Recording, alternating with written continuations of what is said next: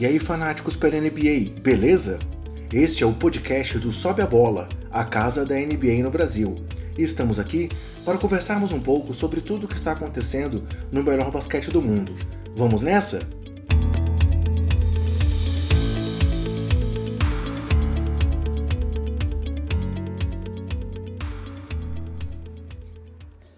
Dando início então a essa nossa sexta edição do podcast, é, nós vamos hoje terminar o nosso preview da temporada 2018-2019 da NBA, é, falando sobre os quatro times que ficaram nas primeiras posições do Oeste na temporada passada. Que, é, de novo estou eu aqui, André, comigo está aqui o Bruno, beleza Bruno? E aí André, e aí galera? Quais são os quatro times que a gente vai falar hoje então, Brunão? A gente vai falar do OKC, Oklahoma City Thunder, Portland Trail Blazers, os atuais bicampeões do Golden State Warriors e o Houston Rockets. Beleza. Começando então, galera, antes de começar no assunto propriamente dito, a gente vai fazer aquela nossa nossos avisos corriqueiros. É, queria lembrar vocês que a gente está publicando provios diários também no nosso site, que é o sobeabola.com.br. Queria convidar vocês para poder acompanhar nossas redes sociais. Nós temos perfil no Twitter, no Facebook, no Instagram. E todo o conteúdo que a gente produz lá para o site, a gente disponibiliza nessas plataformas também. E especificamente sobre o podcast, eu queria lembrar vocês que a gente fez a migração há pouco tempo do SoundCloud para o Anchor.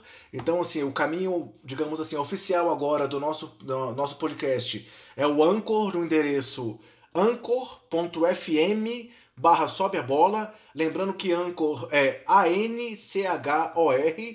e que depois da migração para o Anchor nós conseguimos atingir novas plataformas. Então, vocês podem encontrar a gente no Google Podcast, pode encontrar a gente no iTunes, pode encontrar a gente no Spotify, ou podem buscar também lá o nosso RSS lá no Anchor e ouvir no agregador que mais agradar vocês. Então, é, conseguimos é, aumentar um pouco o nosso alcance e a mudança tem sido muito positiva para a gente. Vamos ao que interessa então agora, Bruno? Vamos começar os previews propriamente ditos? Vamos falar de NBA aí. Beleza. Então, o primeiro time que a gente vai comentar hoje é o time do Oklahoma City Thunder, como o Bruno falou. É, o Oklahoma foi um time que, para a temporada passada, é, meio que deu um, arriscou tudo, assim. Eles conseguiram é, duas trocas muito grandes. Eles primeiro tinham renovado o contrato do Russell Westbrook, que tinha sido o MVP da temporada anterior, deram uma extensão gigantesca para ele, e depois conseguiram duas trocas muito bombásticas assim na temporada passada, que foram as adições do Paul George e do Carmelo Anthony. Só que uma dessas trocas deu muito certo, a outra é, acabou não dando tão certo assim. O que, é que você pode falar pra gente da temporada passada do Oklahoma, Bruno? Como é que a gente pode começar a falar do, do Oklahoma pelo que passou no ano passado? É, a temporada passada do Oklahoma foi bem decepcionante na minha visão e acho que na maioria das pessoas também. Muita gente esperava coisas grandes deles, eles tinham três grandes jogadores, tinham o atual MVP, é, tinham um dos melhores scorers da, das últimas, da, dos últimos anos da liga, que era o Carmelo Anthony. É, ele com certeza é um dos melhores jogadores da, assim, da, dos últimos 15 anos. É, e também conseguiram o Paul George, que foi um cara que evoluiu muito ao longo da carreira. No começo de carreira ele não era um cara é, que muita gente esperava grandes coisas, mas ele, ele foi evoluindo, foi, foi trabalhando duro. É um jogador que se dedica muito na defesa e começou a matar muita bola de uns 4 a 5 anos é, atrás para cá.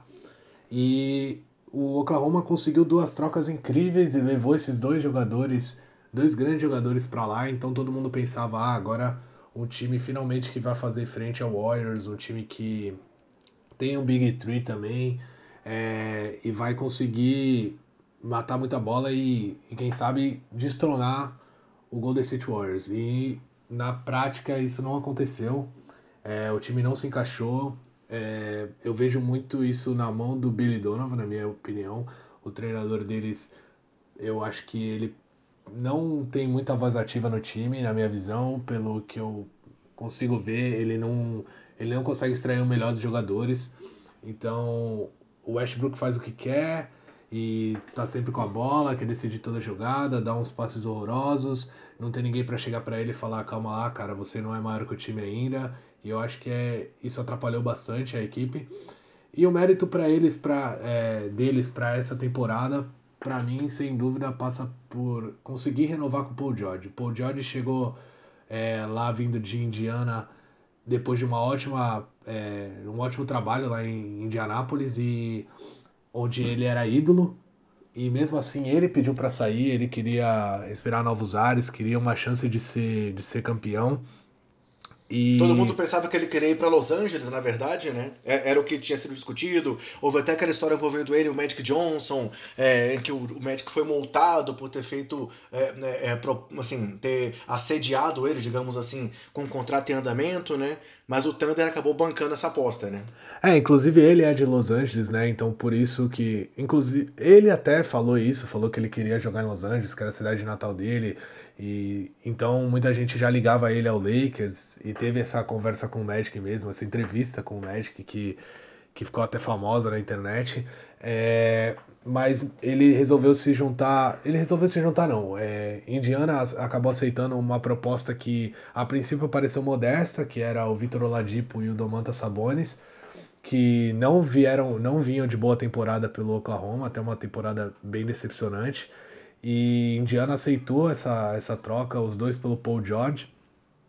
E o Paul George chegou lá na, em Oklahoma e fez uma temporada boa. Não dá para falar que não foi ruim, mas eu acho que era uma temporada de estreia dele no time, é, tava numa nova cidade, tava com novos companheiros, então eu acho que levando isso em consideração até que foi boa, apesar de muita gente esperar mais coisa deles. E o fato de Oklahoma, como eu estava dizendo, conseguir manter ele é muito importante. Eu acho que o time vai evoluir bastante com ele agora. Ele e o Westbrook já tem um certo entrosamento, vão ter mais entrosamento nessa temporada, então eu acho que o time deve evoluir um pouco sim em relação à temporada passada, que, como eu falei, foi meio decepcionante. É, e a, e a renovação dele foi tão surpreendente que ela aconteceu logo ali na abertura da, da off-season, né?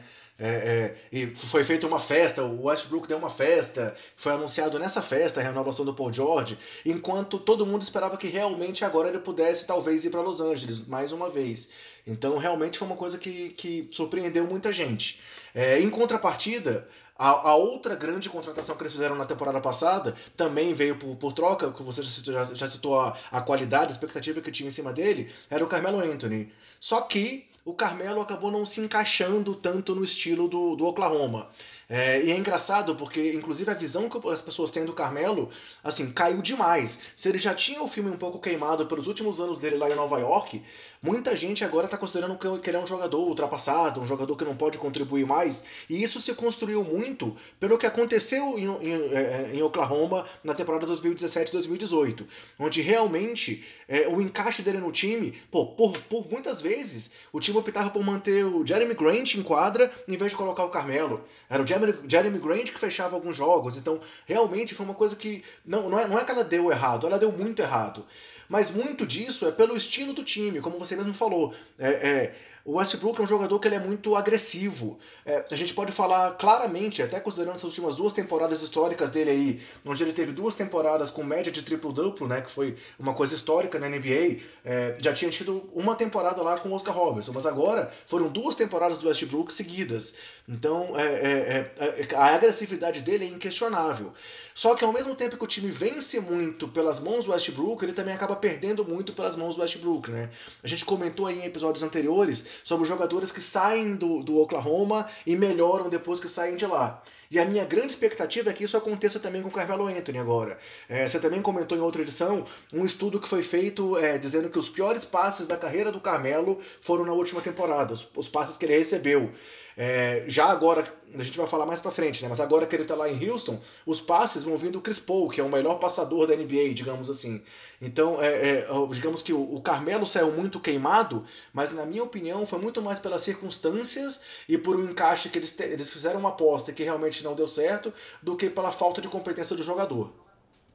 É, só para finalizar pelo Paul George, que eu esqueci de citar, é, a aposta de Oklahoma foi alta porque o Paul George tinha um ano de contrato só na temporada passada, então é, eles fizeram mais ou menos o que Toronto está fazendo com o Kawhi nessa temporada. Eles arriscaram de perder dois jogadores que, apesar de não terem dado certo, o Oladipo era um, um bom prospecto ainda, um jogador jovem, e tanto era um bom prospecto que ele se tornou All-Star na temporada passada por Indiana. Então, eles abriram mão de dois jogadores novos que ainda poderiam se tornar alguma coisa e poderiam ficar com um ano só do Paul George, um ano assim ruim para a equipe. Talvez não tanto para o Paul George individualmente, mas ruim para a equipe. E acabou que eles levaram sorte. O, acho que o Westbrook conseguiu convencer o Paul George de que lá eles podiam brigar por coisas grandes ainda e o Paul George acabou assinando uma extensão com, com Oklahoma. É, falando um pouco do, do Carmelo que você citou, é, agora eu acho que não só o Chris Paul, como você falou, que é um dos melhores passadores da liga, o James Harden também é um ótimo passador. É, ele se mostrou nas últimas duas temporadas o quão versátil ele pode ser. Ele era um jogador tipicamente na posição 2 e o D'Antoni fez questão de colocar ele na posição 1. A gente vai citar um pouco mais ele é, quando a gente falar de Houston, mas eu acho que isso vai fazer muito bem para o Carmelo. O Oklahoma, é, Houston é um time que passa melhor a bola que Oklahoma, é um time que consegue é, achar companheiros mais livres, então eu acho que o, o Carmelo vai, vai se beneficiar disso e vai conseguir voltar a ser aquele matador de bola que, que ele era antigamente. E quanto ao Westbrook, falando um pouco mais sobre ele, é, assim, se você procurar, não é tão difícil de encontrar no YouTube vídeos que mostram o quanto o Westbrook perseguia a marca histórica dos triplos duplos. Eu acho que isso influenciou demais no time. Eu acho que o time tem que começar a tirar isso dele. O, o Billy Donovan tem que manter pulso firme e falar para ele, cara, você quer ser conhecido pelo jogador dos triplos duplos ou você quer ser conhecido por um campeão da NBA? porque ele já teve duas temporadas históricas de triplo-duplo, já foi MVP. Acho que ele tem que começar a pensar um pouco mais no time, porque era ridículo, sabe? É, por exemplo, é, é um exemplo bem besta, mas que acontece todo jogo de Oklahoma. É, o cara vai cobrar um lance livre, é um cara ruim do, da equipe que está jogando contra Oklahoma. Pode ter certeza que o Steven Adams vai estar tá lá para pegar o rebote e o Westbrook vai estar tá do lado dele. E o Steven, o Steven Adams não vai pular a bola. Ele simplesmente vai fazer o box out pro Westbrook pegar o rebote. Isso, assim, às vezes dá certo, beleza, às vezes não influencia, o Westbrook pega o rebote, mas o Westbrook é um cara muito rápido, é um cara que podia estar. Tá é, assim na meia quadra para receber a bola, partir para cima em, em, transição, mas não, ele tá lá dentro do garrafão para pegar um rebote, para sair correndo de dentro do garrafão, só para ele é, encher, preencher os status dele, conseguir um triplo duplo. Isso não é não é favorável para o time. Outra situação que acontece, é, ele tá acertando todos os arremessos dele, que é uma coisa que não acontece com frequência, mas vira e mexe, ele tá endiabrado, tá acertando todos os arremessos dele. E aí ele já tá com 35 pontos e aí ele tá com oito assistências, e aí ele quer o triplo-duplo. O que, que ele faz? Invade o garrafão como um louco, ninguém consegue pará-lo, em vez dele arremessar, fazer uma bandeja, enterrar, não. Ele dá um passe totalmente torto para um cara que não tá esperando a bola, que fala, meu Deus, a bola. Só para ele conseguir mais uma assistência. E isso não ajuda o time, pelo contrário, para mim atrapalha demais o time, atrapalhou demais o Carmelo Anthony na temporada passada. E, e o Carmelo Anthony é um cara que ele sempre foi conhecido por ter uma defesa fraca e era um matador de bola. No ataque ele é excepcional, na defesa ele é bem contestável. Então, quando você não consegue extrair o melhor do cara, que é o ataque, dar bolas boas para ele matar, dar bons passes para jogada de post que ele tinha boa, meia distância, você não dá essa jogada pro cara, é, é, sim, é visível que ele tem que ficar no banco mesmo, porque na defesa ele vai matar seu time, vai ser um a menos ou quase isso, então por isso que ele acabou perdendo tanto espaço na NBA no ano passado. Mas eu acho que ele ainda tem um pouquinho de lenha para queimar aí. Acho que ele vai dar trabalho em Houston nessa temporada e vai calar a boca de muita gente que tá falando que ele já devia estar tá aposentado. Só, só para reforçar um pouco essa situação aí, outro jogador que também chegou a Oklahoma com uma, uma, uma esperança de que ia meter bola de três, que ia espaçar a quadra, foi o Patrick Peterson, né? Que também é, é, é um, um, um ala pivô que tinha essa característica, mas que chegando lá em Oklahoma passou a não meter mais bola nenhuma. Também muito disso pela situação dos passes que ele recebia. É, só fechando a temporada passada, então, eles acabaram na quarta posição e o que foi decepcionante para muita gente, porque dá pela forma como aconteceu, porque eles penaram ali até a última rodada para conseguir essa posição. E aí os playoffs, a primeira rodada dos playoffs já mostrou esse contraste desse jogo individualista deles com o jogo coletivo do Utah Jazz. É, e acabou que o Jazz se classificou vencendo a série por 4 a 2.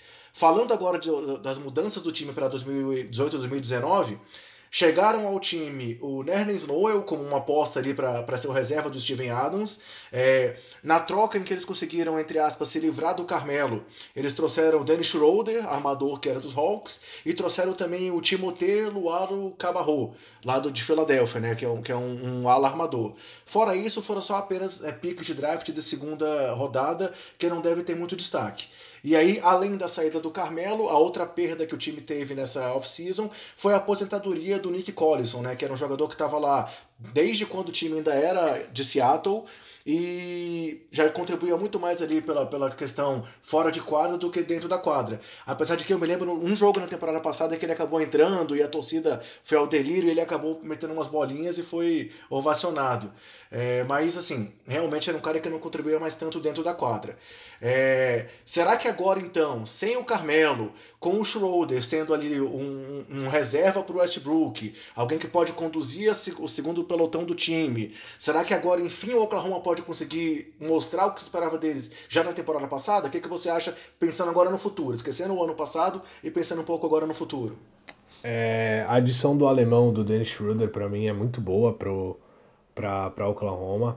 Eu acho que em muitos momentos ele vai estar tá na quadra com o Westbrook e, e, se o Westbrook tiver aquela humildade que, que eu citei agora há pouco de é, deixar um pouco a bola na mão de outros jogadores, deixar os jogadores fazerem, chamarem as jogadas, fazerem as jogadas, eu acho que vai ser muito bom para ele, para o time. O Dennis Schroeder é um bom jogador, muita gente não gosta dele, ele é bem marrento, é um cara até chato às vezes, mas ele é um cara bem esforçado na defesa, é, não é o ponto forte dele, mas é um cara que, que se esforça, tenta roubar a bola a todo tempo, incomoda. É um cara que também sabe provocar o, o outro jogador, o que muitas vezes é importante na NBA para desconcentrar um, um, um, jogador adversário.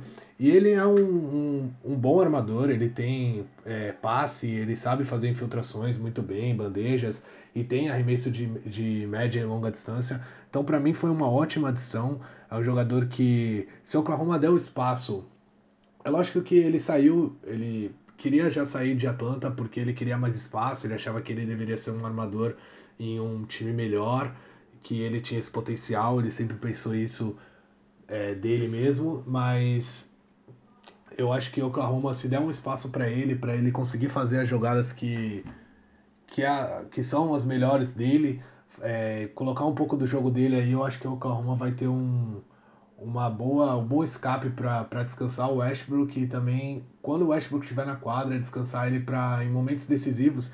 Muitas vezes na temporada passada, o Westbrook em momentos decisivos ele estava em outro mundo, porque ele passa o jogo inteiro a 250% da capacidade dele. Parece que, sei lá, ele ele só quer correr, correr, correr, e ele é um jogador muito físico, que nem você mesmo citou, um jogador muito intenso, de explosão. Chega no final, talvez o gás que ele gaste o jogo inteiro faça um pouco de falta, entendeu? Então, eu acho que é, o, o Billy Donovan e, o, e a equipe lá de Oklahoma tem que descentralizar um pouco o jogo deles do Westbrook, deixar a bola um pouco mais com o Paul George, deixar a bola um pouco mais com o Dennis Schroeder e, e poder descansar ele para ele estar tá com até a saúde mental e física dele, tá com gás para no final do jogo matar as bolas importantes que todo mundo espera dele. Até porque, assim, se a gente for pensar que o reserva do Westbrook imediato era o Raymond Felton anteriormente, né? Claro, o Felton ainda tá lá. Mas, pô, se você comparar o, o Schroeder pela velocidade, até mesmo pela idade, e comparar o Felton, não há como negar que é uma evolução. Então, realmente, eu lembro de ver muitas críticas à contratação do Schroeder, mas, pô, foi uma tentativa. Claro, talvez o salário seja uma situação que pega um pouco, porque ele tem um salário um pouco alto. Mas que é uma evolução em termos de, de potencial, para mim isso é indiscutível, concordo contigo. É, mas o salário que eles pagavam no Carmelo também era alto e não deu certo. E eu vejo, sinceramente, o Schroeder. É, é lógico que ele não tem nem de longe o talento que o Carmelo tinha e sempre teve a carreira inteira. Mas eu acho, eu vejo ele dando mais certo, mais fácil ele dar certo do que foi o Carmelo, que ano passado foi um fiasco e eles tiveram que bancar o salário, salário alto dele. É, as outras adições que você citou, o Nelly Snow, para mim, é uma boa contratação, apesar dele ser aquela eterna promessa, né? Que rodou por aí pela NBA e, e ninguém queria. Chegaram até a cogitar ele no próprio Warriors, se eu não me engano. Mas eles não, é, eles não tinham reserva para o Steven Adams, né? Então eles também tinham que buscar alguém nessa posição no mercado. E, exatamente. O Steven Adams ele é um dos, jogadores, um dos melhores reboteiros que tem na NBA. É um cara que ele briga, ele se bate com todo mundo lá para pegar rebote, pega os rebotes dele, é, consegue dar uma outra dinâmica pro, pro ataque de.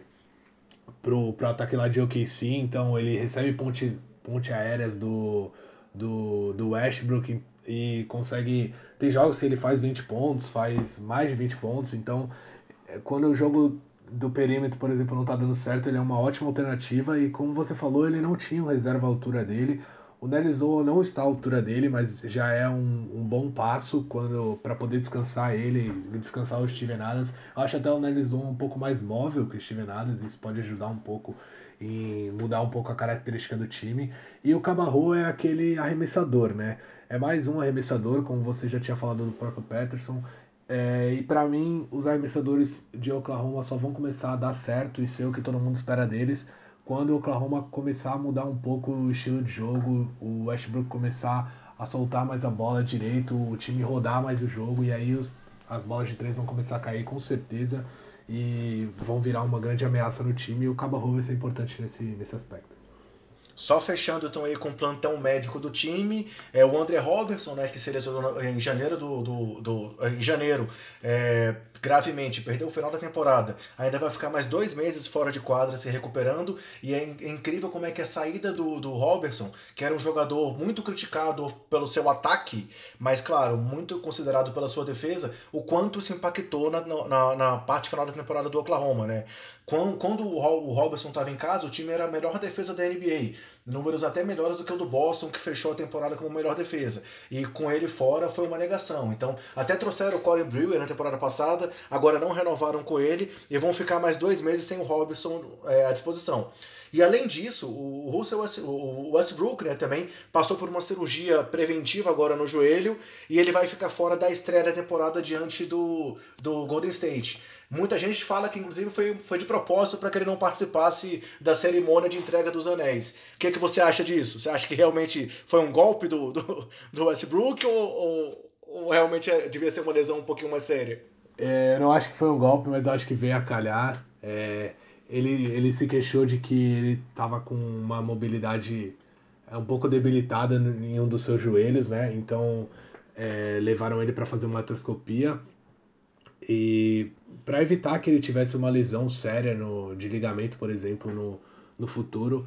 E para mim isso é um pouco preocupante porque o jogo do Westbrook é muito físico. É lógico que ele pode mudar, ele tem um bom arremesso, ele tem a meia distância, tem longa distância, mas isso não é a principal característica dele. A principal característica dele são as infiltrações, a explosão. E uma lesão no joelho pode atrapalhar muito isso. O estilo de jogo dele, então é um pouco preocupante. Espero que não, não seja nada grave, porque ele. para ele poder continuar é, mostrando esse basquete dele que, que é espetacular, desse modo que, que ele joga. E o Robertson atrapalhou sim, a defesa do, do time cai muito sem o Robertson em quadra, então ter ele vai ter uma melhora para a equipe com certeza, apesar dele ser uma negação no ataque. E também para completar só a sua informação do, do Westbrook, é capaz que ele perca o começo da temporada, não só o primeiro jogo, mas alguns jogos. Então, eu acho que isso vai ser até um, é, bom pro, pro Dennis Schroeder e pode até ser bom pro time se, se o time conseguir começar a ter uma cara, encontrar uma cara sem o Westbrook, para quando ele entrar ser aquele. Buscar alternativas, né? É, exatamente. E, e quando ele entrar, começar a encaixar ele no jogo e não encaixar todo mundo no jogo do Westbrook, entendeu? Então acho que isso vai ser importante pro time. Então, na melhor das possibilidades, Oklahoma pode chegar a brigar por mando de quadra nos playoffs é, ao final da temporada. Acho que pode sim. Se, se tudo der muito certo, acho que eles brigam por mando de quadra sim. Beleza. Passando então para o próximo time, o time que ficou em terceiro lugar na temporada passada foi o Portland Trail Blazers que é um time que, assim, a, é um time marcado muito pela inconstância aí na, na, na, nas últimas temporadas. Não necessariamente inconstância por não chegar aos playoffs, porque eles estão lá já há cinco temporadas seguidas, mas pela forma com que eles se apresentam nos playoffs. É, foram, foram duas elimina eliminações nas semifinais nesse período e três eliminações na primeira rodada. E nos últimos dois anos é, foram duas varridas. Uma diante dos Warriors e nessa temporada passada diante dos Pelicans. Então, assim, realmente é um time que a gente fica em dúvida se eles ainda vão conseguir, com esse formato que eles estão, com esse elenco atual, conseguir dar o próximo passo. É, você acha que talvez o Portland pode conseguir algo mais com esse elenco aí baseado no Damian Lillard e no CJ McCollum? Ou talvez fosse hora de dar uma, uma chacoalhada para tentar coisas diferentes aí em, em Oregon? É, eu vejo o Portland um pouco como eu vejo o Toronto. É uma pena isso, porque eu vejo dois times com muito potencial, com jogadores muito interessantes, jogadores de, de nível assim é, de super estrelas da NBA, como o DeMar DeRozan e o próprio Damian Lillard, é, para citar um de cada lado. E o time chega na hora que, que precisa mostrar, o time decepciona. O Lillard, é, na minha visão, ele passa a temporada inteira sendo subestimado, porque ele é um dos 10 melhores jogadores da NBA, com certeza, e muita gente não coloca ele. Ele. Só que chega nos playoffs, eu não sei o que acontece ele é, não é por falta de tentativa, porque eu já vi ele jogando 48 minutos contra o Warriors, ele não saiu de quadra um segundo sequer, e ele chamou jogadas, ele é, fez infiltrações, estava lá, estava tentando, mas parece que as coisas simplesmente não dão certo na hora que Portland precisa mostrar. Mesmo tendo o Lillard fazendo 40 pontos, é, 50 pontos e o CJ McCollum ajudando, eu não sei, eu não sei se o time sente, talvez o clima da torcida talvez não, não, não, ajude o time, não empurre, não, não leve ele para cima. Eu não sei explicar muito bem o que, que é. É. Falando um pouco do time, eu acho que eles precisam buscar um ala. Eles não têm um assim um, um ala que você que seja confiável. O, o Harkless, o Evan Turner, Amino, nenhum deles é aquele ala que, que todo mundo tem medo, que vai entrar em quadro, vai fazer diferença. E a gente tem muitos bons alas na NBA, né? Tem Kawhi Leonard, tem Kevin Durant, tem LeBron James, é lógico. Então tem, assim, tem muitos alas bons em outros times, nos times de elite, né? E aí quando o Portland vai enfrentar esses times, eles sentem um pouco, mesmo tendo uma grande estrela que é o CJ McCollum, tendo um ótimo pivô, que é o Nurkic, e tendo um, um outro grande jogador, que é, que é o Damian Lillard, é, o time acaba sentindo um pouco a ala para mim. As alas dele são fracas, tanto na defesa quanto no ataque. Tem partidas que o Harkless vai bem, tem partida que o Amino mete 5 bolas de 3, 6 bolas de 3, mas é muita inconstância. O time, para mim, eles, eles pagaram um salário alto para a maioria dos jogadores deles nas últimas duas temporadas. Então, eu acho que era melhor para eles guardarem esse guardarem essa grana e tentarem investir em um em um ala de peso, um, com, com maior nome, que pudesse dar uma ajuda maior para o time. E esse era o próximo passo que eles iam dar. Eu não vejo esse time com o elenco que tem hoje, mesmo fazendo a adição do Seth Curry, né, e, e o outro Nick Stauskas, que, que é um arremessador de três, apesar de ser aquele arremessador que não acerta a bola, é, eu não vejo eles tendo o necessário para brigar com, com os maiores times da conferência. É, realmente, como você falou, assim, é um time que ainda busca muito a afirmação, o complemento que eu faria para sua fala. Porque, por mais que a gente já tenha escutado o Lillard e o McCollum várias vezes dizendo que eles não são esse tipo de cara que deixa o time para poder se juntar a outras estrelas, então, assim, aparentemente eles demonstram um comprometimento lá em Portland, é, parece que o time não tem uma confiança para poder mostrar que pode fazer algo mais. Tanto que, se você for analisar a, a última Summer League, é, o Portland montou um time assim totalmente é, reforçado, com jogadores que não, não, não, não foram compor o elenco principal, até porque não tinha espaço para eles, porque parece que eles queriam garantir esse título da Summer League a qualquer custo. Então, conseguiram, foram campeões, mas parece que foi uma coisa mais para poder satisfazer o ego do que uma preparação de uma equipe diferente do Lakers que conseguiu o título no ano passado. Porque você viu o Lakers trabalhando ano passado os nomes como o Lonzo Ball, o Kyle Kuzma, e agora, apesar do time do Portland ter lá na, na Summer League, é, o Anthony Simmons e o Gary Trent Jr., que chegaram ao time principal, esses dois jogadores vão ser jogadores que vão estar ali no final da rotação da armação. Porque existe o Lillard, existe o McCollum e as duas contratações que você citou, que foi o Seth Curry e o Nick Stalkers, que estão à frente dos moleques na rotação. Então, assim, talvez seja uma coisa muito lá para frente. Então não dá para saber é, é, o que eles estão objetivando. E aí, se a gente for pensar que na temporada passada eles trouxeram um ala pivô e um pivô no draft, você vê que eles estão tentando tra talvez trabalhar uma base para poder su é, é, é, é, substituir esses jogadores de salário alto que você comentou. Tanto que na temporada passada é, eles trocaram o Noah Vonley e agora eles também conseguiram trocar o Ed Davis. Então, assim, eles estão tentando dar uma liberada no cap mas realmente parece que falta, falta algo mais para que esse time possa chegar à frente. E aí o que eu temo é que essa falta desse algo mais possa acabar queimando o Terry Stoltz, que é um, um, grande técnico, que recebeu prêmio aí de técnico do mês, foi cotado ao, ao, prêmio aí de técnico do ano, e que pela falta de resultados, e ainda mais considerando que eles levaram uma varrida dos Pelicans nos playoffs, pode acabar sendo fritado, é, não sendo algo merecido, né? Sendo fritado injustamente. É, eu acho que o time. O que eu temo, na verdade, eu acho que eh, tanto CJ McCollum como o Damian Lillard não vão sair de Portland. Eu não vejo eles querendo isso. O Damian Lillard, então, já tem várias entrevistas e, e, declarações falando que não quer sair, que ele adora a cidade, que ele foi draftado por lá, mesmo ele sendo de Oakland e muita gente ligando ele com. Não agora, mas antigamente ligando ele com o Golden State e tal. Ele sempre disse que não, que ele é de Oakland, tem orgulho, mas que ele foi draftado por Portland e não quer sair de lá, quer passar a carreira inteira dele lá. Só que o time vai se arrastando e vai ficar nisso até quando, sabe? Damian Lillard está perdendo o tempo dele, Portland está perdendo também o tempo do Damian Lillard e da franquia.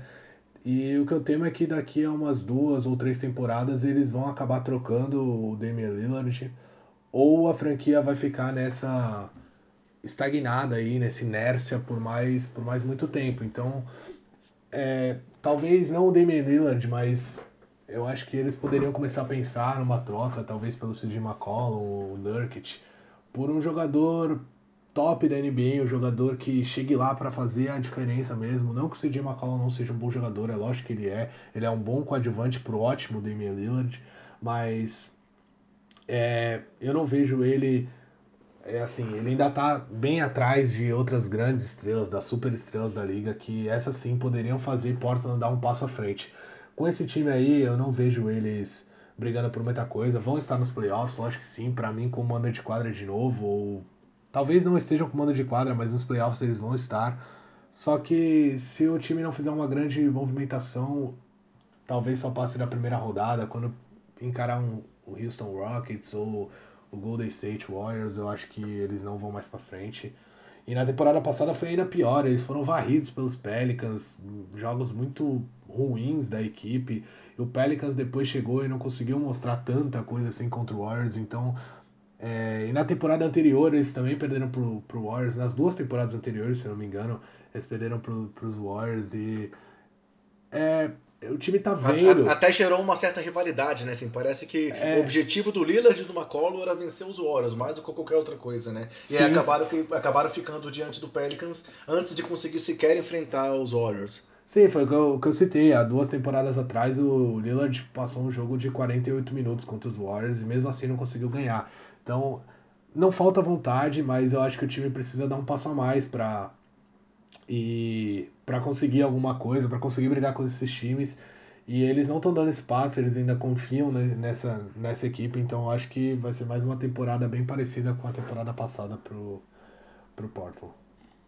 É, dessa vez eu só discordo com você, de você que eu acho que eles não vão chegar aos playoffs. Tudo bem, se a gente for pensar que o Damian Lillard sempre passa ali o começo da temporada ainda esquentando, chega ali perto do All-Star Game, aquela questão que ele sempre fica querendo ser convocado, não sabe se vai ser convocado, e aí ele começa a pegar fogo depois do All-Star Game. A não ser que ele realmente consiga fazer coisas milagrosas aí na segunda metade da temporada, para essa temporada, a minha opinião é de que eles vão ficar fora, não, não por conta deles, mas por conta do reforço dos adversários.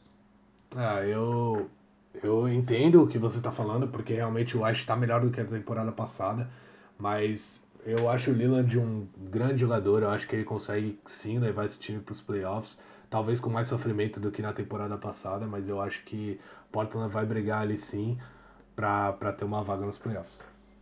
Beleza. Então tá, passando agora para o segundo time melhor colocado na temporada passada e o melhor time da NBA aí nos últimos, nas últimas quatro temporadas, é, vamos falar do Golden State Warriors, né? É, se a gente for analisar esses últimos, esse último período aí dessa dinastia dos Warriors, foi a primeira temporada que o time do Golden State não teve pelo menos 67 vitórias porque foram duas temporadas com 67 é, vitórias e no meio delas a temporada histórica lá das 73 vitórias. E agora, na temporada passada, eles conseguiram é, é, é apenas 58 vitórias, não chegaram nem a 60. Claro que a gente brinca falando que é apenas, mas é um número muito relevante. Mas para o que esse time tinha conseguido anteriormente, é, se tornando a equipe com o maior número de vitórias num período de três temporadas consecutivas, é, foi um número baixo para a temporada regular. Mas muito disso se reflete pelo fato do que o próprio Steve Kerr comentou, que esse time foi o time mais desmotivado que ele viu é, na NBA. E se a gente for pensar que o Steve Kerr compôs aquele time do Chicago lá, do segundo tricampeonato, onde também houve uma temporada histórica, ele viu o time depois, numa temporada seguinte, ser campeão, essa fala dele pode ser uma fala muito importante. É, eu sei que você tem muito a falar aí dos Warriors, até pela questão de, de, de afinidade, mas assim, você acha que talvez essa questão da, da, da desmotivação deles pode se repetir agora, ou o fato deles estarem buscando um tricampeonato, que é uma coisa bastante rara, o fato da chegada do Cousins lá para poder reforçar o elenco, pode trazer esse ânimo do time para que eles possam fazer uma temporada regular melhor do que a última. O que, que você acha? É, uma entrevista que eu vi hoje mesmo, bem fresca, do Scott Pippen é, para a ESPN, e ele foi. É até bom eu citar isso, porque você acabou de citar o Chicago Bulls, que o Steve Kerr fez parte, que conquistou dois tricampeonatos, né, se eu não me engano. É, e o Scott Pippen estava lá, e ele foi perguntado sobre o triplete, né, que eles chamam, que, que é conquistar três, três títulos consecutivos que o Warriors vai disputar nessa, nessa temporada. E a, ele começou a, a, explicação dele, a frase dele, falando que é muito difícil você jogar 82 partidas de uma temporada regular, sendo que você só quer jogar os playoffs. Ele falou: é muito difícil você se manter concentrado, você se manter, é, manter sua, sua mente descansada, porque você tá pensando lá na frente, o Warriors tá pensando lá na frente. É assim, nem o mais louco fanático por uma outra equipe ia dizer que, o, que os Warriors não vão estar nos playoffs nessa, nessa no final dessa temporada. É, acho que é muito claro para todo mundo, e principalmente para eles, que eles vão estar tá lá. E é lá que, que a coisa pega fogo, é lá que eles têm que mostrar o basquete deles, é lá que eles vão encontrar as, as verdadeiras dificuldades. E o Scott Pippen falou isso, ele falou assim, ah, no começo da temporada meio que a gente a gente até se concentrava um pouco, Aí dava dois, três meses, quatro meses, aí a gente já não queria mais. A gente só queria pular pros playoffs, sabe? Chegar na hora do vamos ver. E eu acho que os Warriors na temporada passada foi um pouco disso. Nessa temporada, o fato de, é, de conquistar o triplete, eu acho que vai influenciar um pouco, vai ser um pouco benéfico para, para os Warriors. Eu acho que eles vão, eles vão entrar mais ligados na temporada. É, se eu tivesse que apostar, apostaria que eles vão fazer a melhor campanha da temporada, vão passar de 60 vitórias de novo. Mas é uma coisa complicada, porque o próprio Steve Kerr pensa em descansar seus jogadores. É, eu vi, teve jogos na temporada passada que os Warriors perderam, assim, entraram no quarto período perdendo por 5, 10 pontos e o Steve Kerr simplesmente abriu mão dos jogos, sabe? Outra coisa importante que o Scott Pippen falou é que eles pensam assim, quantos jogos a gente pode vencer nesse, mês, por exemplo. Ele falou que assim, tem 16 jogos nesse mês. Quantos a gente precisa vencer e quantos a gente acha que a gente consegue vencer assim tranquilo? Ah, são 13. Ah, então vamos tentar vencer 13 jogos. Nos outros jogos ele falou que era meio que ah, perdeu, perdeu, ganhou, ganhou. Isso é um pouco chato para quem assiste NBA, mas é compreensível visto que a temporada da NBA é muito pesada, são 82 partidas, tem viagem a todo momento e o, os Warriors tiveram problemas com lesões nas, em todas as últimas temporadas, com Kevin Durant ficando fora de, aí de mais de 20 jogos, com o Curry perdendo mais de 30 jogos na temporada passada e voltando nos playoffs e voltando meio baleado quando voltou ainda para os playoffs. Então, é, eu acho que o, o Steve Kerr se preocupa um pouco com isso. O fato de ter o triplete vai, na minha visão, vai ajudar, vai fazer com que eles ganhem mais jogos mas acho que eles não estão preocupados mesmo se eles vão fazer uma temporada com mais de 60 vitórias e tal. Acho que eles vão se preocupar mais em fazer o time rodar bem, é, se adaptar ao DeMarcus Cousins que está chegando agora assim que ele puder jogar. É, o time perdeu o seu pivô titular e seu pivô reserva, então vai começar a temporada provavelmente com o Looney na, na posição 5 ou o Damian Jones, que são muito jovens, apesar de já estarem com os Warriors há pelo menos duas temporadas. Então o time vai começar a se adaptar ao, ao novo estilo de jogo nas, nas primeiras rodadas. E depois de um tempo, acho que vai vendo que já está muito na frente, acho que vai abrindo mão de algumas vitórias, vai perder jogos para Sacramento Kings mesmo, vai perder jogos que a gente acha que não vai perder, para o Phoenix Suns, por exemplo, que é um time muito jovem, mas acho que isso é um pouco normal. É, até porque, né, se a gente for analisar que a última temporada em que o Warriors buscou vitórias aí, digamos, a qualquer custo na temporada, que foi a temporada do recorde, acabou que o título não veio, né?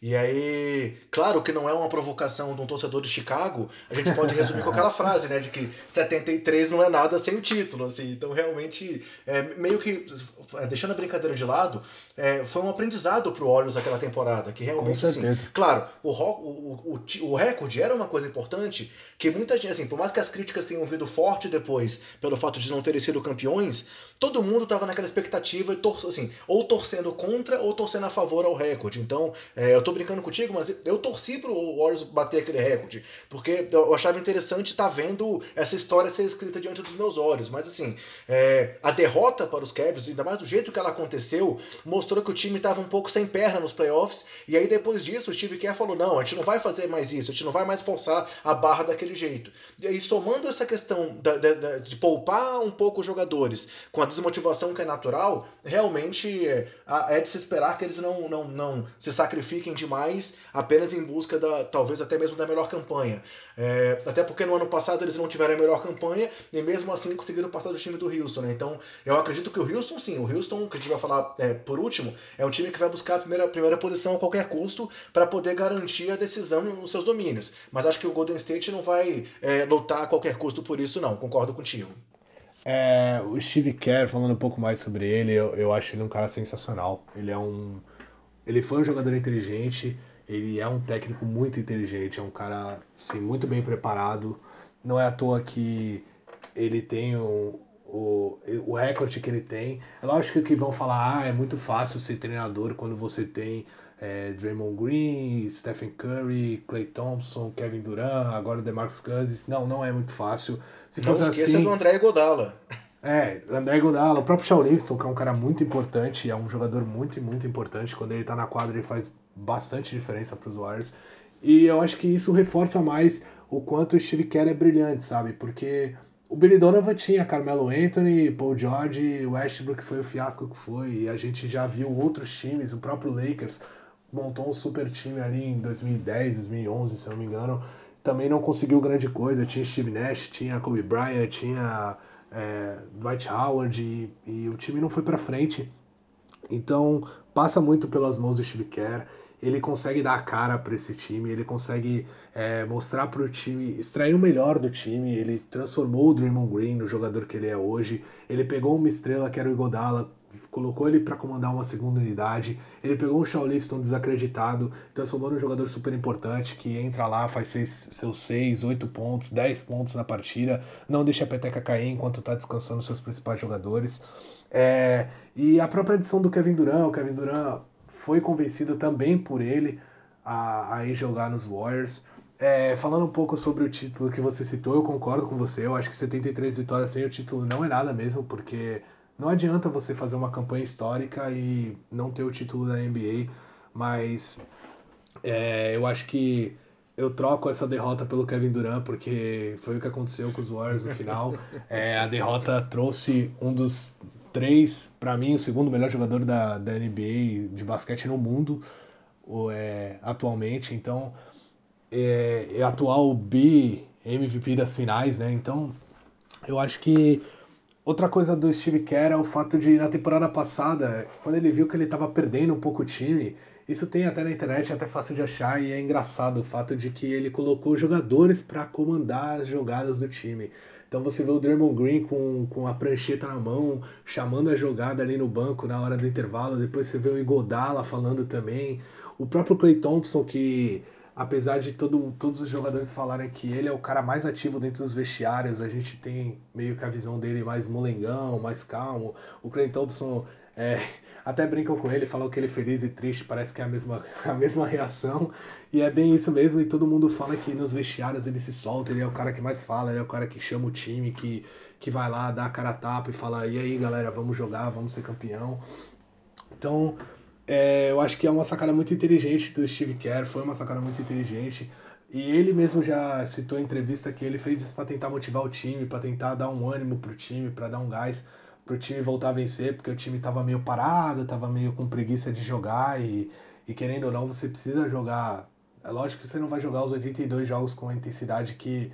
com a intensidade no máximo, porque o Warriors jogou e já viu que talvez tenha faltado um pouco de gás no final. Então. Mas é importante você ter 50 vitórias, tá ali entre primeiro, segundo, terceiro da, da NBA e da, e da Conferência Oeste para poder ter um mando de quadra e não ser tão complicado, porque a vitória na, na, sobre Houston na temporada passada acabou sendo mais complicado do que talvez os Warriors esperassem. É lógico que é, pode parecer um pouco que eu tô é, engrandecendo demais os Warriors. Não, o Houston tinha um grande time, fez a melhor campanha da NBA, mas o Warriors ainda era melhor que o Houston, na minha visão ainda é melhor do que o Houston. Então eles eram favoritos e o, o mando de quadra é, pesou, foi difícil pro Warriors, foi muito difícil pro Warriors passar pelo Houston. Teve um momento da série que eu achei que não ia dar, o jogo 6 eu, eu achei complicadíssimo. O sétimo, então, é que o sétimo teve aquele momento que as bolas do Houston não caíam mais, simplesmente podia arremessar qualquer um lá, podia estar sozinho e a bola não caía. Então, o, e os Warriors sabem aproveitar isso como ninguém. O terceiro, quarto, terceiro período deles, eu não sei o que, que dão para eles lá no, no vestiário, que eles voltam endiabrados e, e acabaram conseguindo vencer Houston e depois mostraram que o Kevs, mesmo com LeBron sendo LeBron, não estava à altura da, do que o Warriors tinha. É, e eu acho que outro aspecto também que motiva muito esse elenco essa dúvida se esse ano vai ser o último ano desse elenco reunido, né? A gente, claro, sabe que tem muita coisa pela frente ainda, mas querendo ou não, o Duran pode sair na próxima temporada, o Clay Thompson pode sair na próxima temporada. Ambos já disseram é, enigmaticamente que podem continuar também, mas pode ser o último ano. Então, somando essa questão dessa, dessa possível despedida desse grupo fantástico, com a possibilidade realmente de conseguir esse fato incrível, o próprio Curry disse que assim, uh, o fato de tentar buscar esse tricampeonato consecutivo é algo que é muito motivador, porque querendo ou não, apenas três franquias têm essa marca na NBA que o Lakers conseguiu isso duas vezes, conseguiu lá com o Minneapolis Lakers e conseguiu com aquele time lá do Kobe do Shaq. É, o Boston conseguiu lá nos, nos anos 60 com aqueles oito títulos consecutivos e o Chicago conseguiu isso duas vezes nos anos 90. Então, é, realmente, se, se, os Warriors conseguirem esse, esse tripit aí, é, é, vai ser o quarto time na história a conseguir três títulos consecutivos. É algo que é muito marcante. Então, é realmente algo muito motivador. E pensando agora, então, é, de novo aí nos reforços, é, houve essa grande bomba aí que foi a chegada do DeMarcus Cousins, né? Que foi uma, uma contratação que ninguém esperava. É, é, uma pechincha, pagar 5,3 milhões para trazer o, talvez o melhor pivô da NBA nos últimos anos, é, considerando assim a sequência de, sei lá, 3, 4 anos, o jogador mais regular e mais efetivo da posição 5, ainda mais do jeito que aconteceu, com aquela questão dele meio que se oferecer para o time. É, claro, ele está lesionado, mas como é que você acha que vai ser o encaixe de mais esse ao estar no elenco? Será que vai ser algo muito difícil? Como é que você acha que isso vai acontecer dentro de quadra? É, só para completar o raciocínio anterior é, e dar uma opinião pessoal, eu acho que o Clay Thompson vai continuar com, com os Warriors. Eu acho que é muito difícil ele sair. Ele já disse que, que quer ficar lá pro resto da, da carreira dele, mesmo o pai dele sendo ídolo lá em Los Angeles e, e querendo que ele vá para lá. E muita gente falando que ele tem que jogar com o LeBron. É, eu acho difícil, eu acho que ele vai continuar com os Warriors. Agora, o Kevin Durant, sim, eu acho uma, uma grande incógnita. Acho que pode ser que ele saia dos Warriors sim na próxima temporada. Mas ele já falou que pode ser que fique também, como você falou, é meio enigmático. Mas talvez o time não consiga manter os dois pra, por, por questões é, contratuais. O Kevin Durant mesmo já abriu mão de, é, de receber uma, uma grande quantia pelos Warriors para manter esse time, para dar um salário máximo para o Curry, que tinha um salário muito abaixo dos padrões da NBA há, há muito tempo atrás, por questão de lesão e tal. É...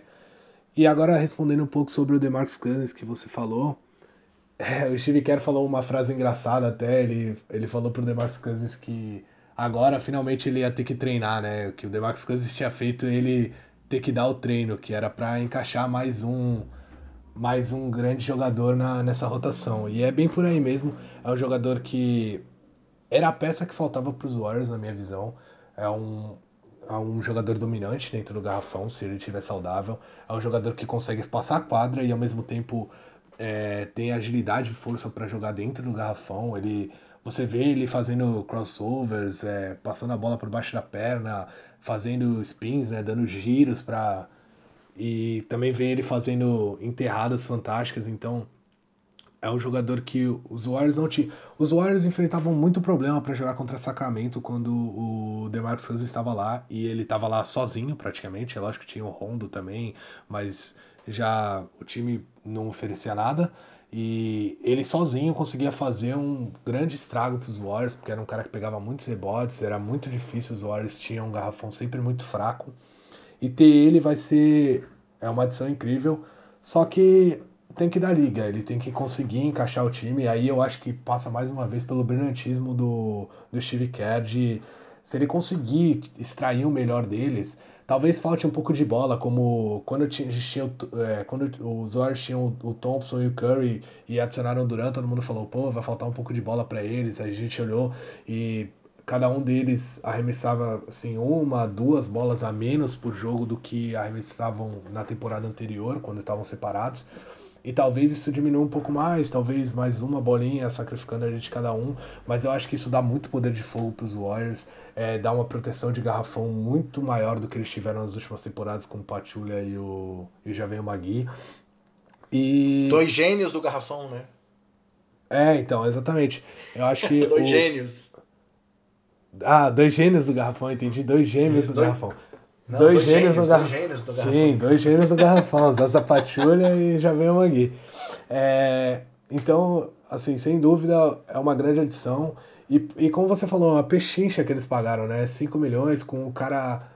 Eu entendo o lado do, do Cousins, muita gente criticou, falou que foi um movimento fraco da parte dele, mas ele era um cara que era dominante, ele estava ali entre os quatro maiores pontuadores da, da liga quando ele se machucou. Teve uma lesão muito séria. O time não procurou ele, procurou ele com uma extensão contratual bem modesta, pelo que dizem. E ele achava que merecia mais por tudo que ele tinha feito na liga nos últimos tempos. É, já tinha sido trocado de um jeito meio triste lá por, por Sacramento, quando ele não esperava, antes daquele All-Star Game, há duas temporadas atrás. É, e sempre foi um cara batalhador, que vinha buscando o espaço dele.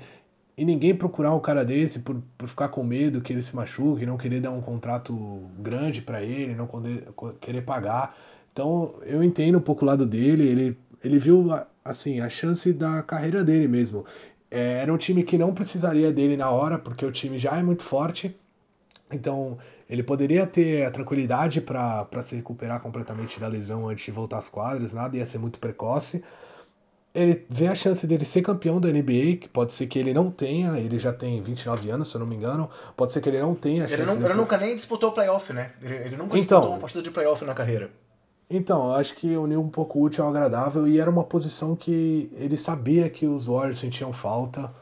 Então eu não vejo como um movimento fraco, eu vejo ele conseguindo fazer é, partidas muito interessantes, recuperando a confiança e ajudando bastante os Warriors. E na próxima temporada eu vejo ele com um contrato grande em outra equipe, porque eu não vou acredito nem um pouco que ele vai continuar nos Warriors. Eu acho que algum grande time aí que já tem outra estrela vai vai bancar o DeMarcus Cousins. E então eu acho que foi ótimo, bom para ele e ótimo para os Warriors essa adição do, do DeMarcus Cousins.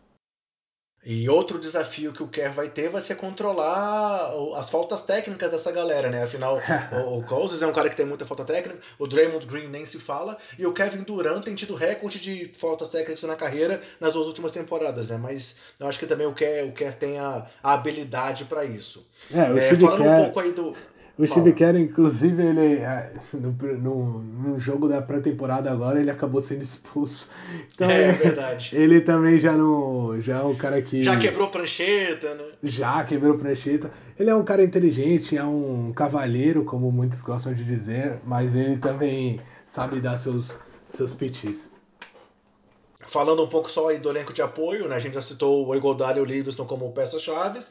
É, falamos também do Looney e do Jones como opções para o garrafão. Há também o Jordan Bell, né, que foi um, um calouro que surpreendeu muita gente no ano passado, que continuou lá. E chegaram ao time o Jonas Jerebico, o calouro Jacob Evans e o Damian Lee, além do Quinn Cook, que ainda está por lá. Então tem ainda aquela pendência envolvendo o Patrick, Patrick McCall, que é um, é, é, um free agent restrito, mas que está com uma pendência que quer um pouco mais do que o time ofereceu, mas está livre no mercado. Mas eu acho que dá para considerar que o elenco de apoio continua sendo um elenco de apoio que pode fazer uma base para essas grandes estrelas que estão lá, né? Então acho que é certeza que a nossa opinião é de que eles vão estar tá ali, no mínimo, brigando pela primeira posição do Oeste. Se não conseguir, vão estar tá ali em segunda posição, talvez atrás só do Houston, que se o Houston fizer uma grande temporada, certo? É, exatamente. Beleza. Então, fechando a análise dos Warriors e passando para o último time que a gente vai analisar nesse nosso preview, e foi o time de melhor campanha na temporada passada, o Houston Rockets. É, o Houston vem numa crescente aí desde a chegada do, do Mike D'Antoni para comandar a equipe e na temporada passada fizeram também uma grande movimentação ao reunir o Chris Paul e o James Harden. Assim, muita gente ficou em dúvida se esse, se esse encaixe daria certo ou não, que também, também como a gente já citou em outras situações, é, se ia ter bola suficiente para todo mundo ali, se eles iam ter como dividir essa armação, porque o James Harden estava sendo muito utilizado na posição 1. Mas, claro, são dois grandes craques. E a, e a premissa do Daryl Morey, né, do gerente geral dos Rockets, foi de que grandes jogadores chamam grandes jogadores. Né? Então eles conseguiram trazer o Chris Paul, eles tentaram trazer o Carmelo desde a temporada passada, só que na época o Knicks não aceitou uma troca envolvendo o Ryan Anderson e preferiu fechar com o OKC. Houve até uma, uma situação lá que o próprio Carmelo comentou que ele soube que tinha sido fechado já um negócio com Houston, mas que depois o Knicks voltou atrás e mandou ele para Oklahoma. E agora a, a, a, o Houston então conseguiu essa outra grande negociação que foi levar o Carmelo para lá por um salário mínimo, né? Como ele foi trocado e dispensado pelos Hawks, eles pagaram um salário mínimo e a grande parte do salário do Carmelo tá na conta do Atlanta. É... E aí, você acha que agora então realmente o Houston pode dizer que tem um Big Three? É, Chris Paul, James Harden e Carmelo Anthony, juntando com o elenco de apoio que tem Clint Capela, que foi muito bem na temporada passada, tem PJ Tucker, que é um grande defensor, tem o Eric Gordon, que é, foi melhor sexto homem já e que contribuiu bastante vindo do banco ou do time titular. Você acha que enfim o Houston Rockets pode dizer que tem um Big Three aí para tentar realmente fazer frente aos Warriors? É, eu vejo o time, eu vejo o Houston com o time melhor ofensivamente mas pior defensivamente. É, por dois motivos. Para mim, na temporada passada foi uma temporada um pouco atípica. O Chris Paul sempre foi um bom defensor, a adição dele é lógico que melhorou o time, mas é, o técnico de defesa é, de Houston tinha um, um grande papel nisso. Ele conseguiu é, corrigir é, problemas que Houston tinha e que o próprio Mark D'Antoni tinha, porque ele era um cara que era conhecido com, por montar ataques fenomenais, mas a defesa dele sempre foi bem contestada. E Houston teve um, uma das melhores defesas da, da NBA na temporada passada. Inclusive, a defesa de Houston complicou os Warriors nos playoffs. É, não foi só o ataque, muito pelo contrário, a defesa segurou muito a barra, os jogadores estavam com muita vontade, estavam marcando muito forte. E Houston perdeu dois jogadores que são importantes nessa defesa. O primeiro é o Trevor Ariza, que acabou indo para Phoenix. Phoenix. É, e o segundo, o Luke Bahamut, que era um dos poucos é, jogadores que o D'Antoni acabava usando na rotação nas horas assim nas horas mais complicadas do jogo, porque ele era um jogador que matava uma bola ou outra lá no ataque, mas era muito muito importante na defesa, ele conseguia marcar mais de uma posição, era um cara atlético, era um cara veloz. Então contribuía nas formações de small ball que ele utilizava, né? É, exatamente. É um cara que conseguia marcar posições de jogadores da posição 4, às vezes até 5. Então, é, o, o time, para mim, vai sentir um pouco isso na defesa e também pelo fato do, do treinador de defesa, que tem o maior mérito né, é, na defesa forte de Houston. Eu me falha a memória o nome dele agora, mas ele também é, saiu do, de Houston. Ele não tá mais lá, então acho que Houston vai sentir um pouco isso. Mas em questão de ataque, é, como você citou, o, o, James Harden, muita, muita gente contestou o Mark D'Antoni há duas temporadas atrás, quando ele disse que estava treinando e ia utilizar o James Harden na posição 1. Todo mundo disse que, caramba, mas o cara é um dos melhores armadores da liga, ele pega a bola para decidir, ele é um cara que consegue arremessar, é, é, assim, se movimenta bem, consegue pegar a bola e arremessar e tal, consegue criar jogadas para ele mesmo é, por que, que você vai dar um, é, a bola tanto na mão para um cara desse, fazer ele dar mais passes no jogo, né? E foi uma atacada de mestre para mim, na minha visão. Ele, o James Harden melhorou muito, não à toa foi MVP na temporada passada. É, muito se passou por, por, por, essa, por essa movimentação dele, por ele aprender a jogar mais com a bola na mão, a conseguir chamar mais, envolver mais o ataque, envolver mais os companheiros dele de time é, nas jogadas ofensivas. E aí, a temporada passada teve o Chris Paul e voltou-se a se falar, e aí, agora a gente tem dois caras, um que. Os dois caras que jogam de um jeito muito parecido, né? Jogavam na última temporada de um jeito muito parecido, jogam com a bola na mão, gostam de dar passe e também de matar suas bolas, é, ser agressivos em relação ao aro. E deu muito certo. O Chris Paul e o James Harden fazem uma das melhores duplas de armadores da liga fizeram na última temporada e eu tenho certeza que vão fazer de novo. O Chris Paul dá uma arma pros, pros Rockets que eles não, tem, não tinham e para mim fez muita falta, que é a meia distância. E o Carmelo vai ajudar muito nisso, porque o Carmelo é um grande pontuador de meia distância também. É, o problema de Houston na temporada passada, principalmente no jogo 7, foi que aquela, aquele velho ditado que todos dizem, vive da bola de 3 e morre da bola de 3. E aconteceu isso. É, a temporada deles foi fantástica, eles chutaram mais bolas de três do que bolas de dois, inclusive, para você ver como o time vivia mesmo das bolas de três. E, e o Ariza foi uma negação naquele jogo. Né? Exatamente. Né? Não só ele, né? É, a bola caiu na mão do James Harden sozinho, a bola caiu na mão do Eric Gordon sozinho, que não erra a bola de três também, que estava entrando e incendiando. A bola caiu na mão do PJ Tucker, que estava é, assim, on fire nas outras partidas, é, matando muita bola da zona morta e nenhum deles acertou. E eles tiveram espaços, é, foi provado, fizeram até um estudo em cima das, das 23 bolas de 3, se eu não me engano, que eles erraram, 23 ou 26 seguidas, e assim, muitas delas o marcador estava a metros de distância, nem com a mão levantada estava, então é, eles não foram atrapalhados, eles tiveram espaço e morreram mesmo porque a bola não entrou. Talvez faltou um pouco de concentração e deu um certo apagão no time.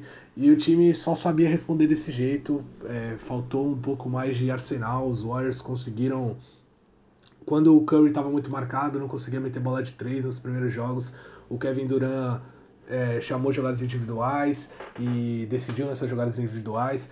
E o time de Houston mostrou assim muito pouco. Eles mostraram muito jogo individual com o James Harden, é, fazendo trocas, colocando ele contra o Curry, principalmente nas duas primeiras partidas, e, e batendo para dentro e conseguindo pontuar. E depois eles começaram, os Warriors começaram a esconder mais o Curry na marcação, conseguiram é, melhorar a defesa, fazer rotações melhores. E o Houston ficou dependendo muito das bolas de três. Acabou que no jogo que as bolas precisavam cair, não caíram. Então o time não soube responder de outra forma. A adição do Carmelo para mim é ótima né, nessa situação, porque ele é um ele é um cara que pontua de outras maneiras. Ele tem uma bola de três muito forte, muito consistente, mas ele é um cara que consegue jogar de meia distância, consegue jogar no poste de costas para cesta. E o Chris Paul também é um cara que consegue pontuar de meia distância, mas no último jogo ele não estava, ele estava machucado, no penúltimo também. Então mais um motivo que fez com que Houston dependesse mais ainda da bola de três, que era o que os seus jogadores tinham. Então, e aí, Houston perdeu só porque o Chris Paul machucou ou não? Eu, eu não acredito nisso. eu acho assim, muita gente fala isso, como falaram também que se você for falar assim, quando os Warriors perderam pro, pros Cavs, muito se passou pela punição do Draymond Green, na minha visão, e depois pela lesão do Andrew Bogut. Que estava sendo importante naquela série também, e quando o Exílio entrou, fez total diferença pro, pros Cavs, os Cavs dominaram os rebotes e tal. Mas falando um pouco do Houston, eu acho que ia ser muito mais difícil para os Warriors com o Chris Paul lá. Eu não tenho dúvida disso, o Chris Paul é um dos melhores armadores da liga, um dos melhores jogadores da NBA, mas eu acho que os Warriors tinham condição sim de vencer, não dá para dizer que ah, os Warriors só venceram porque o Chris Paul estava machucado. Não, não é assim, tanto que antes da série, mesmo o Houston tendo vantagem no mando de quadra, é, muito se apostava mais nos Warriors do que nos, no, no em Houston, então é, os Warriors eram os favoritos, independente de ter ou não o Chris Paul. É, mas não tô te provocando, Chris... tô, tô, só, tô, só, te provocando, fica tranquilo. eu, sei, eu sei, eu sei que tá. Eu senti essa maldade. Mas o fato de não ter o Chris Paul é, fez com que os, os Rockets ficassem muito dependentes das mesmas jogadas e acho que isso foi sim fundamental naquela última partida ali para eles não conseguirem dar uma, uma resposta melhor para os Warriors. Foram 27 bolas de três consecutivas perdidas. E assim, eu concordo contigo nessa sua análise com relação ao Carmelo. Assim. Eu vi muita gente dizendo que é uma contratação ruim e que ele vai atrapalhar o time do, de Houston. Eu não consigo acreditar nisso. assim. É, até porque eu vou te fazer uma pergunta e quero saber se você sabe me responder. Quem foi o líder de roubos de bola do Houston na temporada passada? Olha, não faço a menor ideia. Talvez você tenha pensado no Chris Paul ou no Trevor Ariza. Se eu tivesse mas... que chutar, seria o Chris Paul. Pois é, foi o James Harden. James Harden teve média de 1.8 roubos, enquanto o CP3 teve 1.7 e o Ariza 1.5. E o Harden também foi um cara que sempre foi muito criticado pela defesa. Então, assim, é, eu posso estar até me iludindo, mas eu acredito que devido ao esquema defensivo que o time de Houston conseguiu montar, ainda mais considerando que o Carmelo deve jogar a maior parte do tempo ao lado do PJ Tucker, eu acho que até na defesa o Carmelo vai conseguir cumprir seu papel ali de forma mediana. Então, claro, ofensivamente eu acho que é inquestionável de que ele vai agora receber talvez os melhores passes da carreira, diferente do que aconteceu no ano passado, é, porque é, a gente já, já há um tempo atrás saíram várias matérias que mostram o quanto que o Chris Paul se preocupa em estudar como os companheiros gostam de receber a bola. Se ele gosta de receber a bola na altura do peito, na altura da cintura, passe picado, bola com efeito. Então, assim, o Chris Paul é um cara que é um estudioso do passe e o Carmelo vai se aproveitar disso. É, e mesmo na defesa, claro, não estou dizendo que ele defende igual o Ariza. O Ariza é o, maior, o melhor melhor defensor, com certeza. O Embamout também. Mas eu acho que no esquema que o Houston tem, nem isso o Carmelo deve, deve ser tão prejudicial. Pode ser que eu esteja enganado, mas sinceramente eu acredito nisso. Então, assim, eu acho que a adição do Carmelo é inquestionável que é uma evolução, ainda mais pelo salário que vão pagar para ele. Pô, o salário mínimo para um cara que aí, maior cestinha, um dos maiores cestinhas da NBA nos últimos anos, na última década, foi cestinha da temporada já, pode não estar mais no mesmo nível da carreira, mas é um jogador que deve ser respeitado. É, e, e assim, e talvez é, ele vai trazer para o time do, do Rockets uma mudança um pouco de estilo também. Porque a gente sabe que o, o Rockets joga muito ou na bola de três ou no garrafão. E como você comentou, ele é um cara que é muito bom do, do da meia distância, assim como o Chris Paul é. E foi até interessante que no primeiro jogo da pré-temporada, o Carmelo fez uma finta numa bola de três, é, entrou ali no, no, no dentro do, do, da marca da linha dos três, meteu uma bola de dois e saiu pedindo desculpa por banco. Então, assim, ele sabe que não é o estilo do time, mas ao mesmo tempo é uma coisa que pode ajudar em trazer alternativas para uma equipe que estava aí já quebrando um recorde de bola de três por duas temporadas seguidas na NBA. Então, é uma adição com um estilo um pouco diferente e que pode trazer um diferencial para esse ataque. Eu, sinceramente, acho que nem na defesa deve ser uma um prejuízo trazer o Carmelo, porque o, o próprio esquema que você citou aí, montado no, no, na equipe, deve, deve, deve possibilitar um encaixe melhor para ele do que foi lá em Oklahoma. É, o James Harden que você citou ter sido o melhor, o maior ladrão de bolas do, do time mostra que ele se comprometeu mesmo a melhorar alguma, um aspecto do jogo dele que era praticamente inexistente. As pessoas até faziam piada com o James Harden, que ele era um jogador super desligado tomava várias infiltrações nas costas dele, é, backdoors, né, que chamam, e ele nem, nem se ligava. Quando ele olhava assim, parecia que ele nem tava na quadra, porque ele falava: caramba, tem um cara aqui, já tinha ido, o cara já tinha enterrado na cabeça dos, dos colegas dele. Então, eu acho que mais do que do que assim habilidade em defender faltava para ele vontade mesmo e na última temporada ele mostrou a vontade dele de defender e, e quanto... eles estão sonhando com o título, né? Tanto ele quanto o Carmelo tem a chance aí de tentar sonhar com o anel de campeão, né? É, e o próprio Chris Paul também. Sim, claro. É, é, eu acho que o Chris Paul que você citou, o fato dele, do, dele em relação ao Carmelo, eu acho que outra coisa que ajuda muito é o fato deles serem muito amigos. Sim, é, sim. Já declarados desde sempre, são, são companheiros mesmo assim, são amigos fora da, é, pessoais, fora das quadras.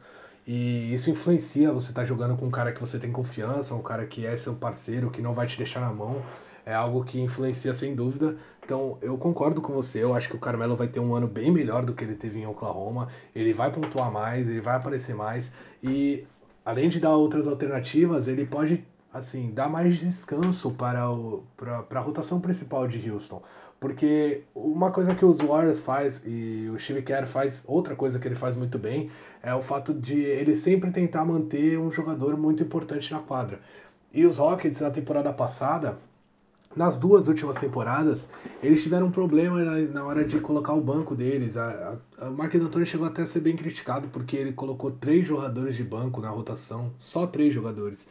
E não pode ser assim, porque você acaba é, cansando muito seus principais jogadores, chega no final do jogo, eles estão exaustos. E, e ainda mais com a intensidade que ele jogou na defesa, principalmente na temporada passada. Então o Carmelo, o fato de ter o Carmelo é mais uma arma ofensiva que, que o time tem e mais uma arma que, o, que os adversários vão ter que se preocupar na hora do ataque. E isso pode, como o Carmelo é um cara que está acostumado a ter a bola na mão, principalmente em momentos decisivos, é, porque ele já foi líder muito tempo, não só no Nuggets, mas a maior parte do tempo lá em Nova York. É, isso ajuda os, os, os, Rockets porque, assim, quando o Chris Paul estiver descansando, o James Harden estiver descansando, pode manter o Carmelo ou vice-versa aí trocando, então vai ter sempre Dá um a bola no papai que o papai resolve, né? É, exatamente, vai ter sempre um jogador perigoso. E o Carmelo, para mim, se ele tiver vontade, tem duas coisas para ele que que para mim vão mostrar o que ele quer na temporada. A primeira é a vontade dele, a segunda é se ele conseguir jogar de touca, né? Porque se ele jogar de touca, ele vira um deus do basquete. Não sei o que acontece com ele, ele parece que não erra arremesso quando ele tá de capuz. Isso ainda não pode fazer, mas acho que ele vai demonstrar sim mais vontade, ele vai estar tá mais ligado, ele vai estar tá querendo provar o quanto ele ainda pode ser importante. E mesmo que ele venha do banco, gerou muita polêmica isso, de ah, o Carmelo pode vir do banco, o Carmelo é um cara vaidoso, ele mesmo já falou que eu vim do banco, ele respondeu assim quando foi perguntado sobre vir do banco na temporada passada. Aí, então, mesmo assim, mesmo ele vindo do banco, eu acho que o importante, e ele sabe disso, é ele estar tá em quadra nos momentos decisivos, coisa que na temporada passada ele não estava. Muitos momentos da, de final de partida, o, é, em Oklahoma ele estava no banco, estava encostado lá e ele não é um cara para estar tá no banco, sabe? Ele é, uma, é um grande jogador, um dos melhores jogadores da NBA nas últimas décadas. Pelo menos na última década, sim, com certeza. Então, é um cara que não pode estar tá fora. É o André Godala, sabe? Ele foi humilde, era All-Star, foi pro banco, mas chega no final do jogo, ele tá em quadra, ele sabe o papel dele, sabe o quanto ele pode ser importante. O Carmelo, para mim, tem que ter um pouco dessa visão. E você citou o esquema tá tão arrumado na defesa e foi o que eu falei. O que me preocupa um pouco é o cara que criou esse sistema ter saído de lá de ter saído lá de Houston nessa temporada. Vai ser um Jeff Bzdelic, né, que se aposentou. Isso, exatamente. E muito se falou também porque que talvez fosse alguma desavença com o Carmelo, porque foi meio do nada isso, logo depois de anunciarem a a troca com o Carmelo, que o Carmelo estava indo para Houston, e eles já tiveram momentos lá em, é, em Nova York, ele era técnico lá, assistente técnico, alguma coisa parecida em Nova York, e, então falaram que eles não se davam muito bem, por isso que ele acabou se aposentando, porque ele não queria ver o Carmelo na defesa do, dos Rockets. Mas eu acho que isso é um pouco de teoria da conspiração. Eu acho que não tem muito a ver, não. E e se eles conseguirem manter a pegada e conseguir tirar do Carmelo essa vontade de jogar, eu acho que eles podem brigar sim por título da NBA mais um, mais um ano. Falando só sobre o banco aí que você comentou, realmente eles tentaram se reforçar. Eles tinham feito uma aposta no Michael Carter Williams, né, que foi um cara que já foi calor do ano, mas que depois disso foi só uma decadência na, na, na, na carreira dele, porque é um jogador que não tem bola, bola longa, então para muitos ele está sendo para a posição 1, ele é um cara muito antiquado. Eles trouxeram também o James Ennis, que é um jogador, um 3D, às vezes muito mais D do que 3, né, assim, muito mais defensor, mas que pode suprir a ausência aí do, do, do Ariza e do Mamute que a gente comentou na rotação, e também apostaram no brasileiro Bruno Caboclo, né, que ainda não está garantido, mas que está lá no elenco aí na pré-temporada. Então esses três chegaram para fazer, fazer o conjunto ali com o Eric Gordon, com o Gerald Green, que estava lá desde o ano passado, com o brasileiro Nenê, que assim, por mais que ele tenha ficado é, é, fora da rotação contra os Warriors ou contra algumas equipes, existem alguma, algumas rotações que ele pode contribuir sim, ele substituindo o Clint Capela.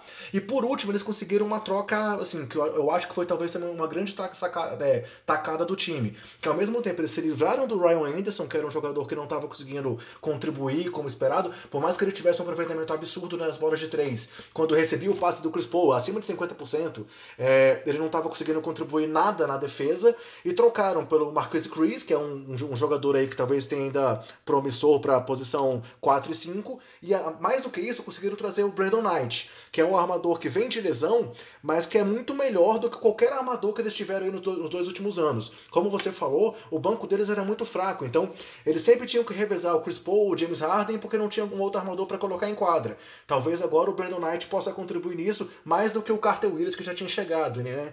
Então, realmente, a tentativa deles foi de montar um elenco mais encorpado, agregar mais uma estrela que foi o Carmelo e ver se eles realmente, enfim, agora conseguem superar o time dos Warriors. É, eu acho que essas duas adições que você citou, o Brandon Knight e o Marquis Chris, foram muito importantes para o time. Se livrar do Ryan Anderson é muito bom e eles conseguiram um, um jogador que o tempo dele talvez esteja passando, o pessoal tenha perdido um pouco a paciência, que é o Marquis Chris, mas eu ainda acho ele promissor, acho que ele pode evoluir se ele estiver no lugar certo. Lá em Phoenix era difícil, porque se esperava muito dele, talvez ele não tenha esse muito, mas ele tenha pontos interessantes para ser explorado em um time bom como encaixado como os Rockets pode dar isso para ele. Eu já vi ele, é lógico que é pré-temporada, mas eu já vi um pouco do jogo dele na pré-temporada e me chamou bastante atenção. Acho que vai ajudar bastante o garrafão lá de Houston. E o Brandon Knight, que era um jogador interessante, mas marcado nas últimas duas temporadas por muitas lesões e algumas até graves.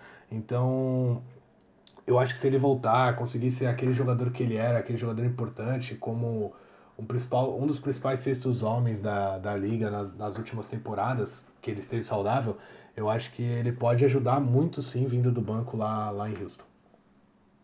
É, então, assim, acho que com isso a gente fecha aí o nosso preview. É, claro, só para fechar, o Houston tá ali brigando pela primeira posição com o Golden State, né? Sim, sim, exatamente. Está brigando pela primeira posição e vai brigar mais uma vez pelo título da NBA. Perfeito. É, eu sei que a gente já está se estendendo bastante nessa nossa conversa de hoje, claro, porque são equipes que exigem muito o que falar. É, são, quatro, são quatro times que a gente realmente tinha muito assunto, mas a gente está gravando esse, esse, programa agora aqui na, na, na quarta-feira, no dia 10, e eu queria te pedir só para comentar rapidamente uma coisa que aconteceu hoje, que foi a questão do treino dos, dos Timberwolves, onde o Jimmy Butler apareceu e criou maior confusão lá, criou o maior, away. O que, que, você, que, que você pode dizer que aconteceu hoje lá em Minnesota? Olha, parece que você está lendo a minha mente, porque eu ia comentar sobre isso agora mesmo, é, ia pedir uns minutos aí para falar sobre o Jimmy Butler. O Jimmy Butler chegou lá no treino de Minnesota hoje, se apresentou para treinar.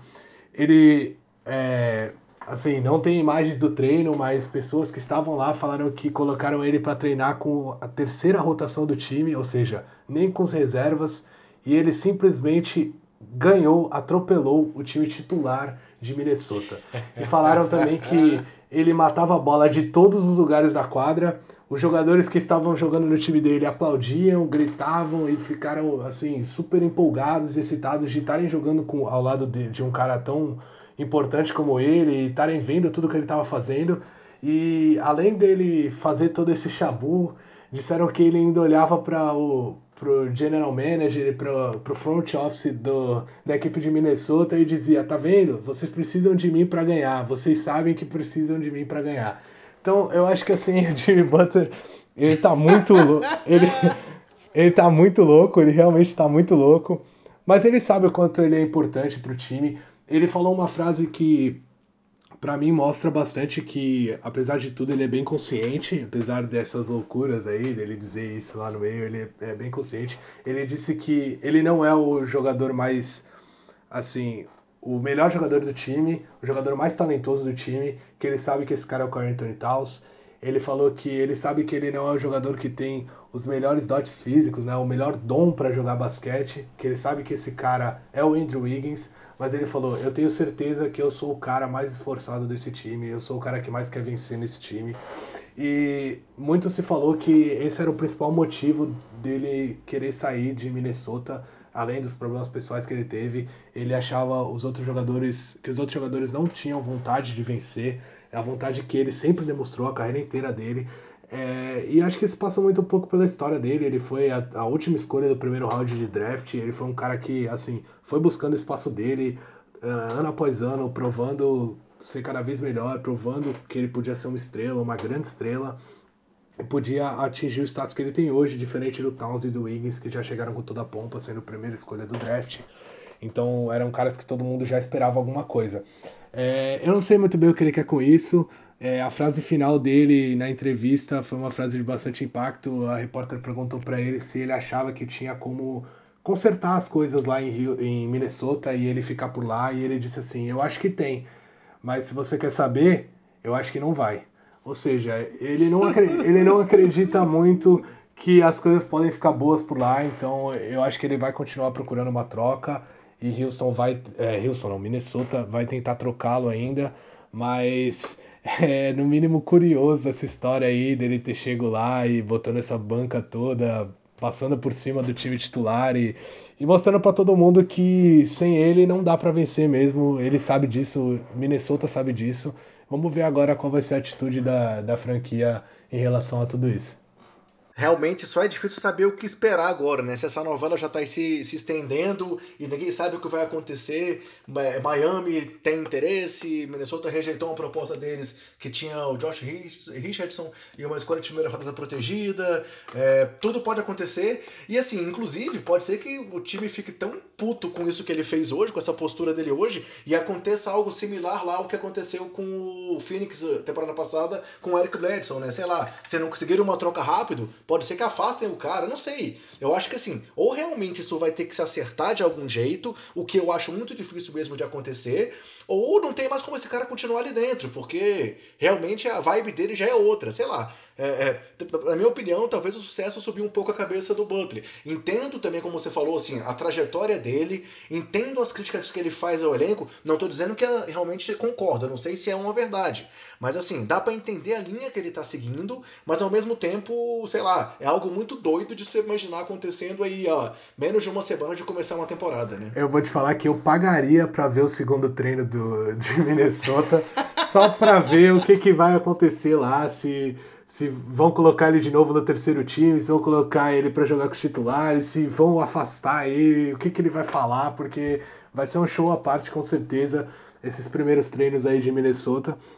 E quanto ele é um cara que tem um espírito de vencedor, ele quer vencer acima de tudo, quer vencer sempre, não importa contra quem. Então, eu entendo essa postura um pouco mais agressiva dele em relação aos outros e, e, e cobrar mesmo, cobrar e e isso mexeu com o time, pelo que os repórteres, pelo pessoal que acompanhou o treino estava lá, viu, falou que mexeu com jogadores que estavam fora da quadra, mexeu com jogadores que estavam jogando com ele e passaram a jogar melhor. Então, assim, ele é um cara que talvez não da melhor maneira, mas ele é um cara que consegue melhorar seus companheiros, pô, consegue dar um gás, dar um ânimo. O problema é que talvez a situação já esteja insustentável. Então tá. Voltando ao preview, vamos fazer aquela mesma brincadeira quando a gente fechou lá o preview do leste. Quem são seus oito times aí nos playoffs pela Conferência Oeste?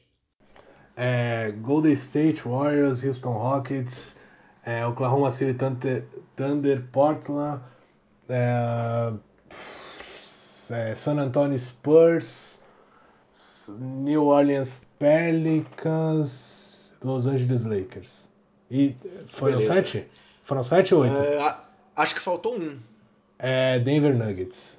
Eu Fechou. Acho, não lembro se estou esquecendo de alguém.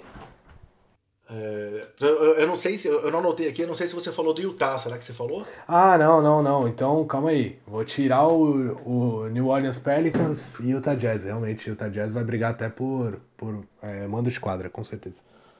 Assim, considerando os oito nomes, assim, eu, eu não eu só discordei de você com relação aqui ao, ao Portland. Para mim seria Golden State, na ordem, Golden State, Houston, Utah, Denver, que eu acho que o Denver vai ser um time que vai surpreender muita gente aí, para mim eles vão conseguir mando de quadra, Oklahoma, Lakers, é, San Antonio e Pelicans. Mas beleza, acho que assim a gente consegue fechar bem essa análise dos nossos 30 times aí para a próxima temporada. Beleza, então, assim, é, a, gente, a gente volta na semana que vem, é, já falando sobre os jogos da primeira semana, e também a gente vai trazer na próxima edição o nosso palpitão aí, o nosso, os nossos palpites para a próxima temporada, falando sobre os prêmios que a gente acha que, mesmo antes da temporada começar, quem vão ser os vencedores, e reforçando aí a questão dos campeões do Leste, Oeste e campeão da NBA. Beleza? Beleza, é isso aí. Então tá, pessoal, só quero reforçar aí, então, vão lá no sobeabola.com.br para acompanhar todo o material que a gente produz, estão tá, lá nossos textos, estão lá os links para os podcasts, está tudo lá disponível.